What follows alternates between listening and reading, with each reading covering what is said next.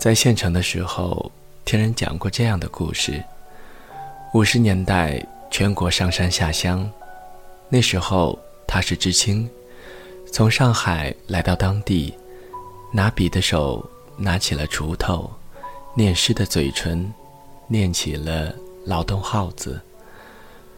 不久，认识了当地的青年，也就是他。只知道两个人。切切实实的好上了，不曾想政策改变，知青返乡，他回了上海，而他留在县城，做了财政局员工，后来又调往市里，娶妻生子，过着不显山不漏水的一生，而他终生未嫁，一直单身。在上海的滚滚红尘里，他是一声沉默的叹息。几十年一晃而过，这几十年里，多少澎湃动荡，多少裂变演化，多少阳光炽烈的南，与大雪飘零的北，都像一页书一样，轻轻地翻过去了。二零一四年。他的妻子病逝，也就在当年，已是古稀老人的他，从上海带着一生的思念，来到他身边，和此生未忘却的人一起去民政局，领取他们红彤彤的余生。后来有人问他，怎么等得了一生呢？他怎么说呢？他没有漂亮的言辞，只是说：“我也说不清，大概还是因为甘愿吧。甘愿不相守，甘愿长相思，甘愿你不来我不嫁，甘愿风一更，雪一更，聒碎乡心梦不成，故园无此声。”正如彭佳慧的歌：“我要你。”别的都不管，我爱你，心就特别软。是啊，世间爱意只在这一句中了。从前看杂书，有一章是讲勃拉姆斯，二十岁的时候认识了舒曼的妻子克拉拉。克拉拉比他年长十四岁，但他一见钟情。爱得如痴如狂，此后终生未娶。一九八四年冬，舒曼投莱茵湖自杀，被救，住进了恩德尼西疯人院。两年后，舒曼去世，而在此期间，以及在此之后，勃拉姆斯一直陪在克拉拉身边，照顾她，也照顾他和舒曼的七个孩子。从此，他放弃了很多出名与赚钱的机会。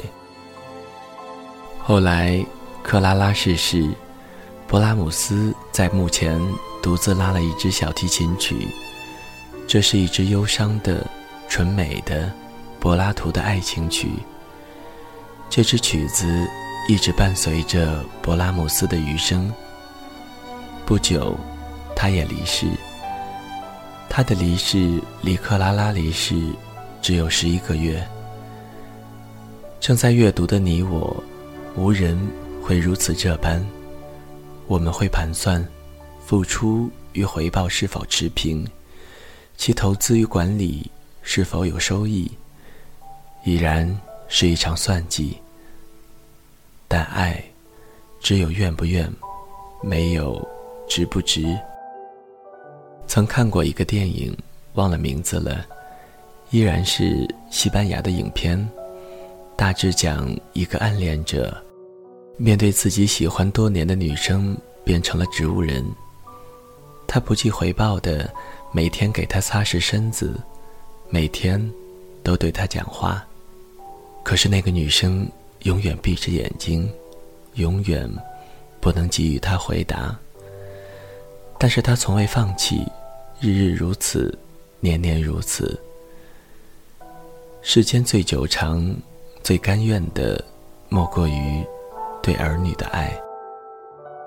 记得小十月出生时，我看着那张小小的脸，那么柔软，那么弱小，那么纯净而无辜，就会感觉自己瞬间忽然由金刚怒目，变成了菩萨低眉，变成叶质的三十七度的和风细雨的存在。我想给孩子最好的一切，包括我自己。这是发自肺腑的、无言无语、无条件的，任何东西都不能撼动的爱。有他指引的行为，都会穷极一生，无怨无悔。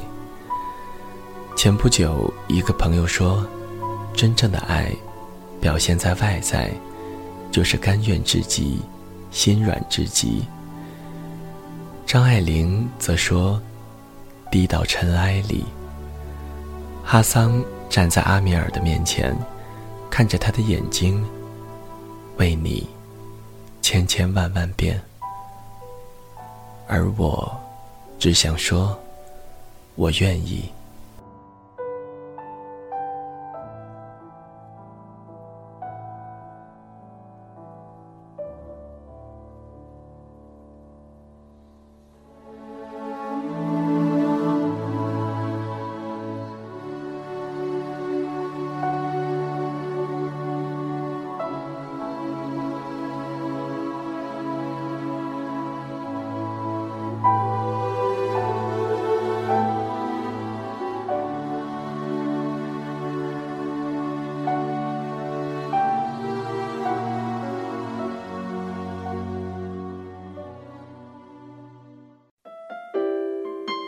谁的声音清唱婉转流年？谁的双手挽起千年不变的誓言？用音乐品味生活，用音符记录感动。我的声音会一直陪伴在你的左右。